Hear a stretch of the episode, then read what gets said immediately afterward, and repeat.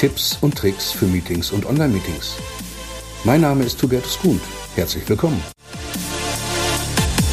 Und mein Tipp heute für die Förderung der Kommunikation, für das Zwischenmenschliche.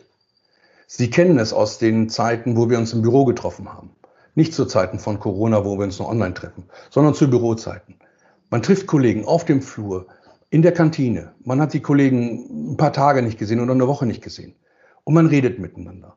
Ganz belangloses Zeug, privat oder berufliche Dinge. Und wie bekommen wir dieses hin in virtuellen Zeiten? Mein Tipp heute dazu, den Kaffeechat einzuführen. Sie haben ein Team, fünf, sechs, sieben, acht Leute, und Sie losen zwei Teammitglieder dazu aus, zu einem virtuellen Videochat untereinander. Machen Sie ein Losverfahren, wo sich zwei Kollegen ganz zufällig treffen, im virtuellen Raum durch das Lostreffen und dann 15 Minuten, 20 Minuten miteinander sprechen.